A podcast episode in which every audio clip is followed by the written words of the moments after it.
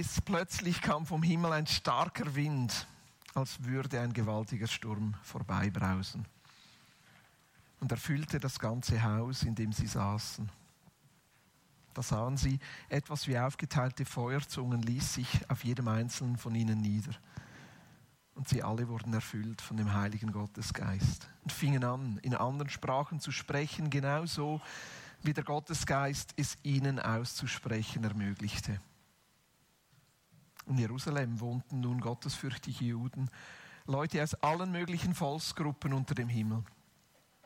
Als sich dieser gewaltige Lärm ereignete, kam die ganze Volksmenge zusammen. Alle waren völlig verwirrt, denn jeder Einzelne hörte sie in seiner eigenen Muttersprache sprechen. So gerieten sie alle außer sich und wunderten sich, sind nicht alle, die hier reden, Leute, aus Galiläa? Wie kommt es, dass sie in den Sprachen all der Länder sprechen, in denen wir geboren wurden?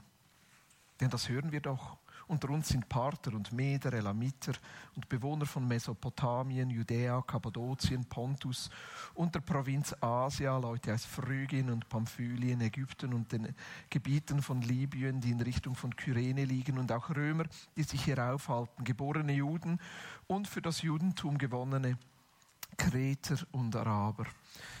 Wir hören sie, wie sie in unseren Sprachen von den großartigen Taten Gottes erzählen. Sie gerieten alle außer sich und waren völlig verstört. Sie sagten einer zum anderen, was soll das noch geben? Doch andere sagten voller Spott, sie sind mit süßem Wein abgefüllt. Da stellte sich Petrus mit den anderen elf hin, erhob seine Stimme und sprach laut und verständlich zu ihnen, ihr Leute von Judäa und alle, die in Jerusalem wohnen, ihr werdet alles genau erfahren. Deshalb hört auf das, was ich sage. Denn anders als ihr meint, sind diese Leute hier nicht betrunken, zumal es erst neun Uhr morgens ist, sondern das ist das, was Gott schon durch den Propheten Joel hat sagen lassen.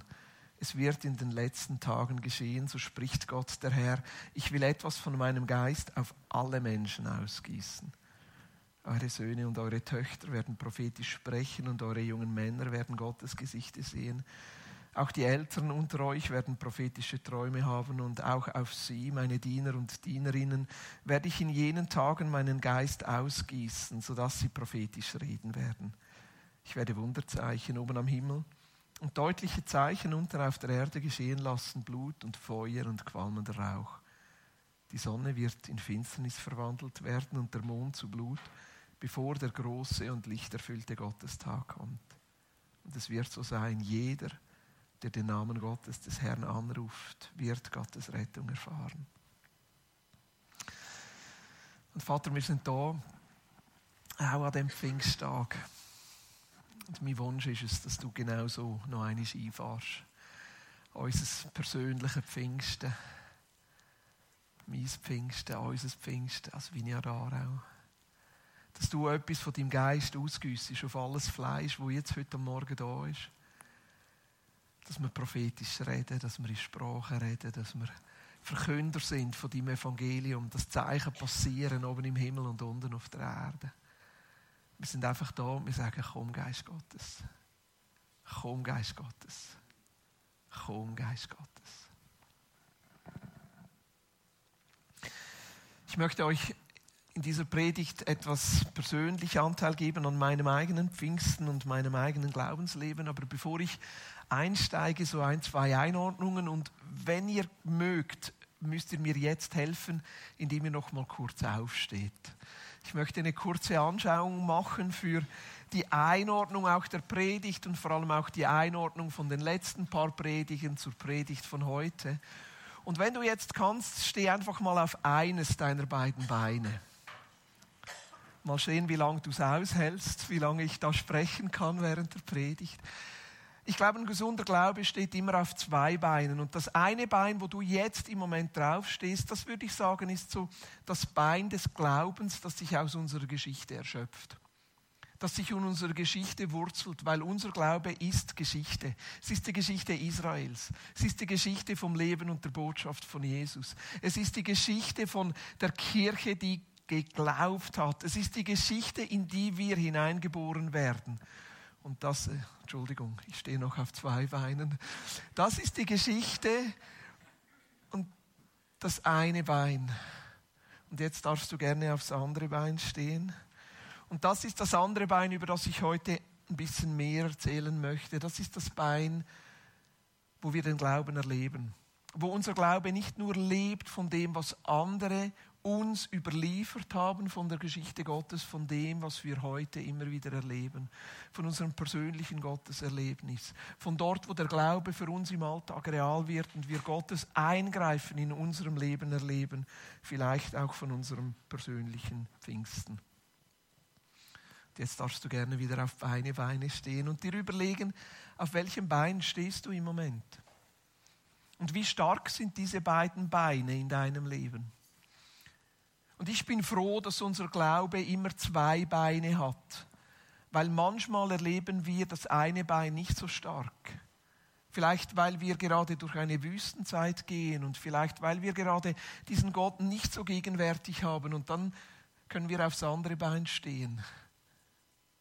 Und vielleicht ist es das andere Bein, das manchmal schwach ist, weil wir Mühe haben, an diese Geschichtlichkeit der Botschaft zu glauben oder vielleicht sogar die Negativelemente in dieser Geschichte ablehnen.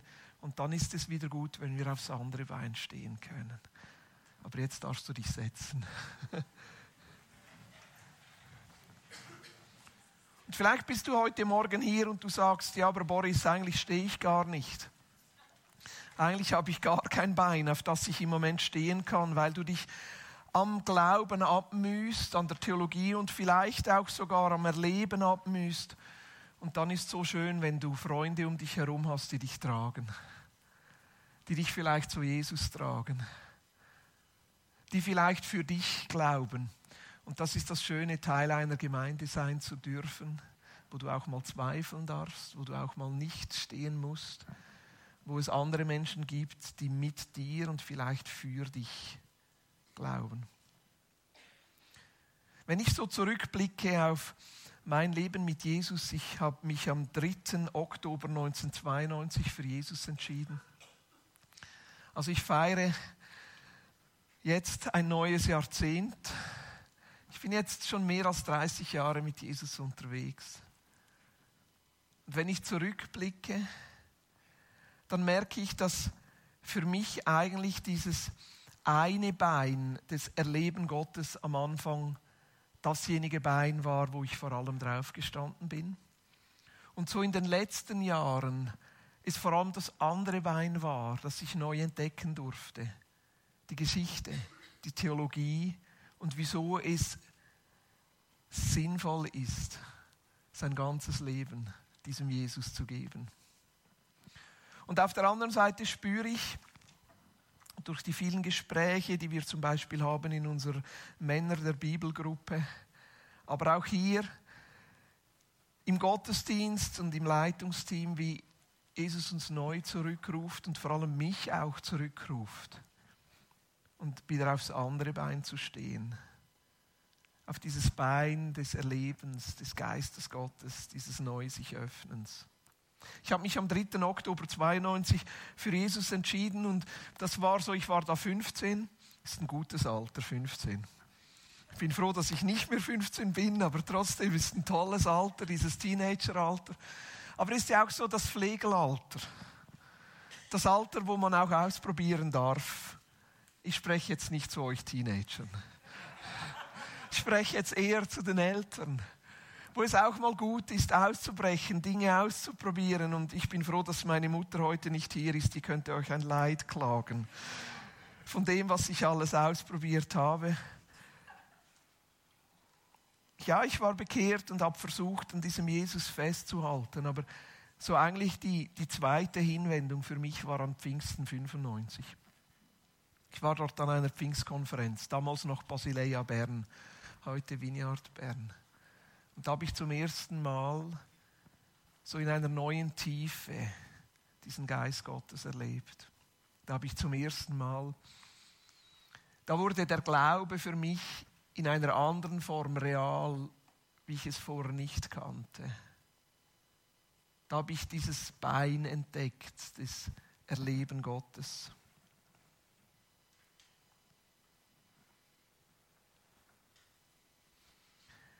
Ich würde sagen, eigentlich war dieser Einschnitt vom Erleben des Heiligen Geistes fast noch prägender für mein Leben, das ich heute lebe, als dieser erste Schritt der Bekehrung. Weil dort für mich Gott nochmal ganz, ganz persönlich wurde.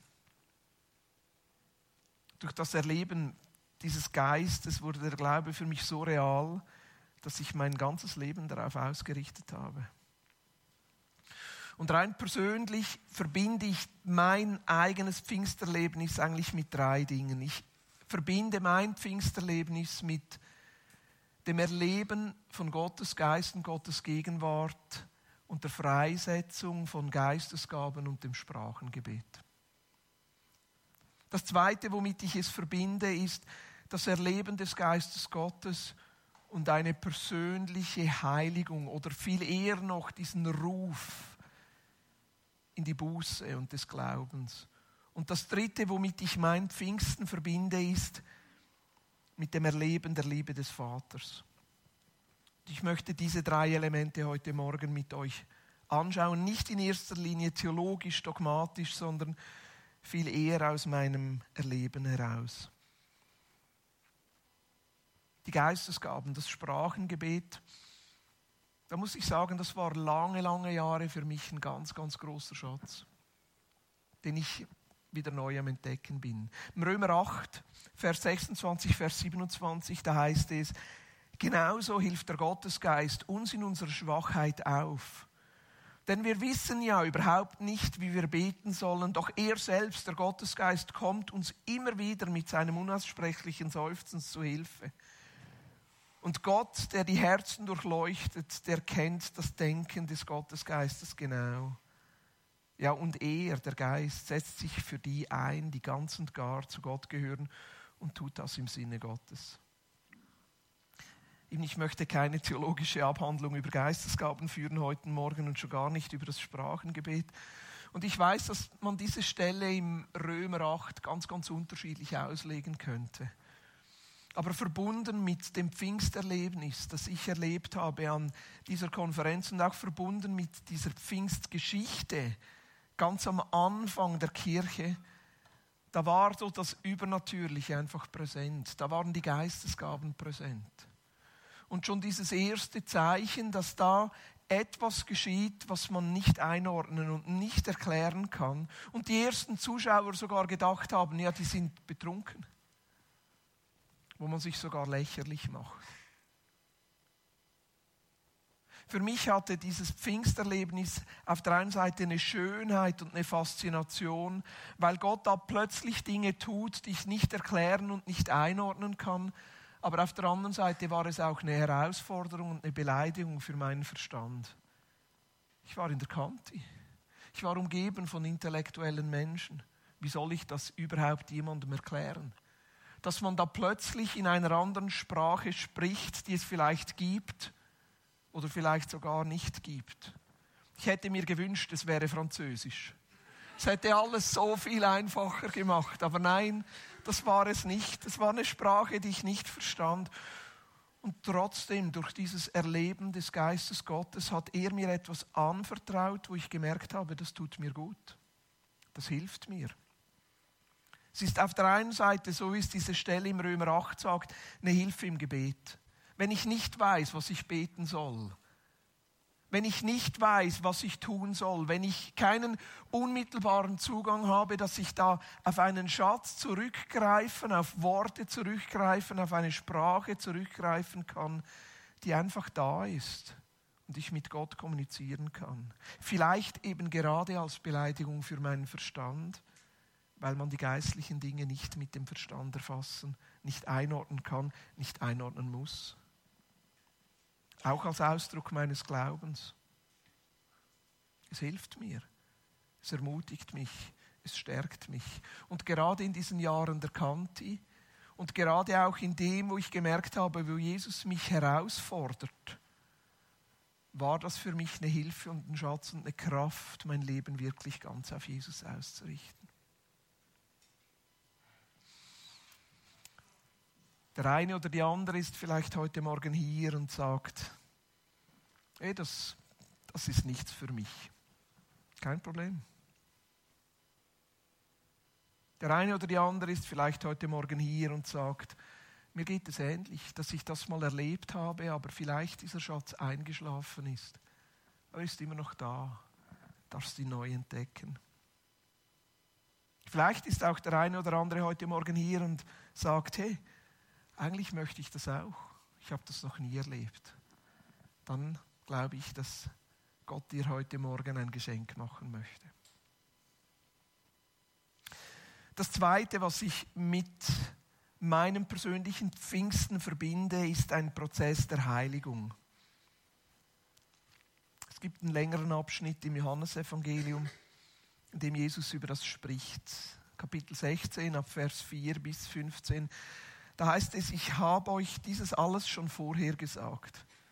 So könnt ihr euch daran erinnern, wenn diese Zeit kommt, dass ich es vorausgesagt habe. Aber am Anfang habe ich nichts davon gesprochen, weil ich ja noch selbst bei euch war. Aber jetzt bin ich auf dem Weg zurück zu dem, der mich beauftragt hat. Und doch fragt mich keiner von euch, wohin bist du unterwegs? Weil ich euch das jetzt gesagt habe, erfüllt Trauer euer Herz. Doch ich sage euch die volle Wahrheit. Es ist gut, dass ich von hier fortgehe. Denn wenn ich nicht fortgehe, sagt Jesus, kommt der Unterstützer nicht zu euch. Damit meint er den Heiligen Geist, den Parakletos. Wenn ich aber der ganzen Welt vor Augen führe, was Sünde bedeutet und was die Gerechtigkeit bewirkt, ja, er wird auch darüber sprechen, dass Gott Gericht halten wird. Die Sünde besteht darin, dass die Menschen nicht an mich glauben. Die Gerechtigkeit wird dadurch bestätigt, dass ich zu, zu Gott, dem Vater, gehe. Das Gericht zeigt sich darin, dass das Urteil über den Herrscher dieser Welt schon gesprochen ist. Ich habe noch so viel, was ich euch sagen möchte. Aber ihr seid nicht in der Lage, es zu verarbeiten. Aber wenn er kommen wird, der Geist, der voll Wahrheit ist, dann wird er euch an der Hand nehmen und euch in die vollkommene Wahrheit hineinführen. Er wird nicht aus seiner eigenen Verantwortung sprechen, sondern das, was er selbst hört, das wird er euch weitersagen. Das, was noch kommen wird, wird er euch verkünden. Sein Ziel ist es, mir Ehre zu bringen. Denn er wird das übernehmen, was ich sage, und er wird es euch nahebringen. Alles, was Gott der Vater besitzt, das ist auch mein Eigentum. Deshalb sage ich, der Geist wird meine Worte übernehmen und an euch weitervermitteln. Manchmal wünschte ich mir, Jesus hätte nicht nur mehr gesagt, sondern auch ein bisschen einfacher. Aber er beschreibt hier, dass es gut ist, dass er weggeht und Raum macht für den Geist Gottes. Und er beschreibt wie zwei Dimensionen, was der Geist tun wird. Das eine ist, dass er Dinge in unserem Leben in Ordnung bringt, dass er uns überführt von Dingen, die nicht in Ordnung sind. Und das zweite, dass er uns in die Wahrheit hineinleitet. Der Fachbegriff des Ersten ist bei den Christen bekannt geworden als Heiligung. Eigentlich ein schönes Wort ein bisschen verstaubt. Aber auch ein schönes Wort, Heiligung.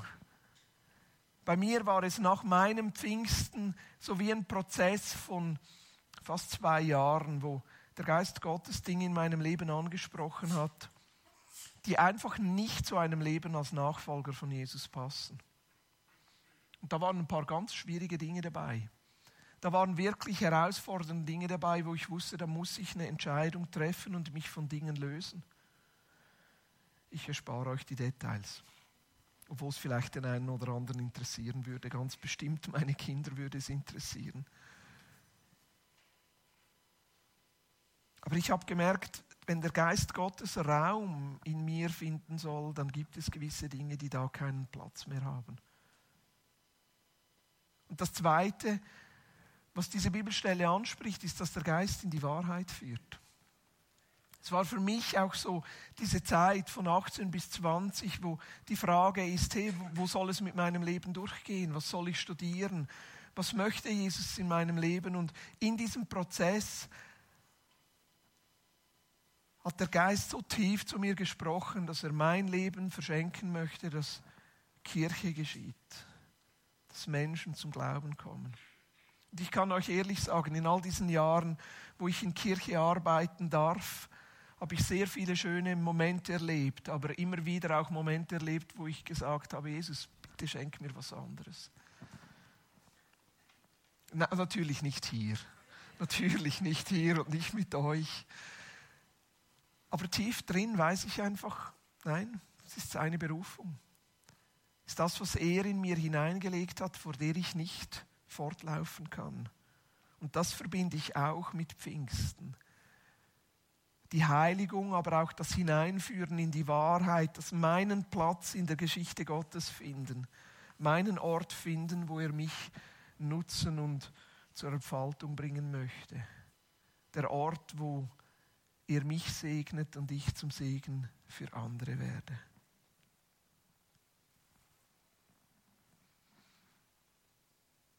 Manchmal merke ich heute, wenn ich so auf mein Leben zurückblicke, wie diese zwei Elemente zusammengehören. In die Wahrheit hineinführen und gleichzeitig die Heiligung, dass es bedeutet, Dinge loszulassen. Und ich merke auch innerlich immer wieder so manchmal den Widerstand, mich wirklich dem Wirken Gottes zu öffnen, weil ich weiß, es kostet was. Weil ich weiß, es spricht vielleicht dann auch Dinge an, die mir im Moment lieb geworden sind und die trotzdem vielleicht nicht unbedingt zu einem Aufblühen des Lebens bei mir und bei anderen führt. Und ich merke, wie dann manchmal bei mir so ein Widerstand ist gegenüber dem Wirken des Geistes, weil ich doch weiß, es kostet was. Es kostet was. Mich zu öffnen und zu sagen, Jesus, hier bin ich. Und trotzdem weiß ich, am Ende gewinnt der Geist. Und trotzdem weiß ich, es lohnt sich. Es lohnt sich, immer wieder mich hinzugeben, loszulassen, weil das, was er mir geben will, so viel besser ist als das, was ich selber halten kann. Das Dritte, was ich mit meinem Pfingsten verbinde, ist die Liebe des Vaters. Das ist so eine Schlüsselstelle für mich in Römer Kapitel 5, Vers 5. Da heißt es, denn es ist so, die Liebe Gottes ist ausgegossen worden in unsere Herzen durch den Heiligen Gottesgeist, der uns geschenkt wurde. Was für ein schöner Vers. Der Gottesgeist ist uns geschenkt. Und diese Liebe Gottes, diese Liebe des Vaters ist ausgegossen in unsere Herzen durch den Geist. Das war für mich so ein krasses Erlebnis an meinem Pfingsten. Das war für mich so ein krasses Erlebnis, diese Liebe des Vaters zu erleben. Ich habe erlebt, dass er einfach sagt, ich habe dich lieb. Genau so.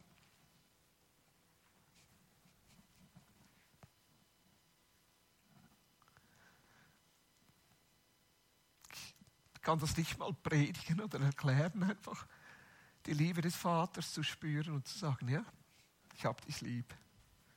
Ich habe dich lieb.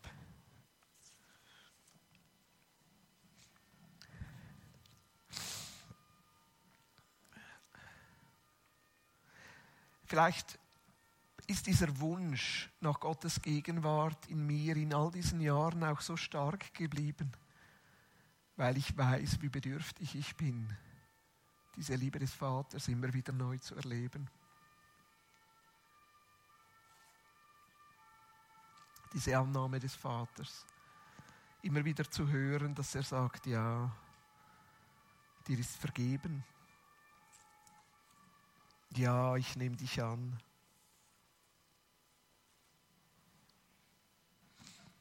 Und das Schöne ist, dass es hier heißt, der Gottesgeist ist uns geschenkt worden.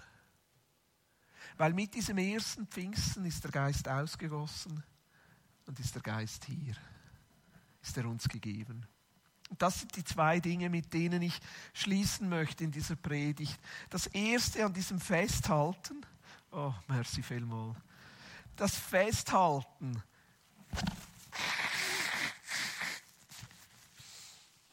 dass Gott einfach in uns leben möchte. Dass Gott unter uns leben möchte. Dass Gott da sein möchte. In 1. Korinther 3, Vers 16 und 17, werden wir und werden wir als Kirche und wird sogar unser Leben verglichen mit diesem Bild des Tempels. Dass wir jetzt der Tempel Gottes und der Tempel des Heiligen Geistes sind. Eigentlich ist die Schöpfungsgeschichte schon als Tempelgeschichte angelegt, als Ort, wo Gott uns Menschen begegnet. Und dann die Stiftshütte ist angelegt als Ort, wo Gott dem Volk Israel begegnen kann. Dann ist dieser erste Tempel, der David baut und Salomon dann eröffnet. Und mir scheint es so bei dieser Eröffnung des Tempels von Salomo, wenn man diese Geschichten liest in den Königen und Chroniken, dass Gott es gar nicht aushält, bis er endlich unter uns wohnen kann. Und er kommt so vollmächtig. Und Jesus sagt dann, als er von seinen Jüngern auf den Tempel angesprochen wird, und sie sagen, sieh mal, wie großartig dieser zweite Tempel ist, sagt er, reißt ihn ab und in drei Tagen baue ich ihn wieder auf. Und sie haben es nicht begriffen und später haben sie gemerkt, das spricht von seinem Tod und seiner Auferstehung. Und wir sind jetzt Teil seiner Auferstehung. Das bedeutet, wir sind jetzt der Tempel Gottes, diese Wohnstätte Gottes, weil Gott sich sehnt, unter seinen Menschen zu wohnen. Wir sind jetzt der Tempel Gottes. Deshalb weiß ich einfach, dass er heute Morgen nochmal neu wirken wird. Und das Zweite, er kommt, wenn wir ihn bitten. Lukas 11 vergleicht Jesus den Gott Vater mit unseren Vätern und sagt, hey, wenn ihr Kinder eure Väter um ein Brot bittet, werdet ihr doch keinen Stein bekommen. Wie viel mehr, wie viel mehr wird der Vater im Himmel seinen Kindern seinen Geist denen geben, die ihn darum bitten. Der Geist Gottes ist da. Der Geist Gottes ist da und er kommt, wenn wir ihn bitten, wenn wir ihn einladen. Seit diesem ersten Pfingsten und an jedem Pfingstfest, aber nicht nur heute, weil heute Pfingsten ist, sondern eigentlich an jedem Tag, wenn wir uns öffnen und sagen, Jesus, ich bin hier, füll mich mit deinem Geist. Musik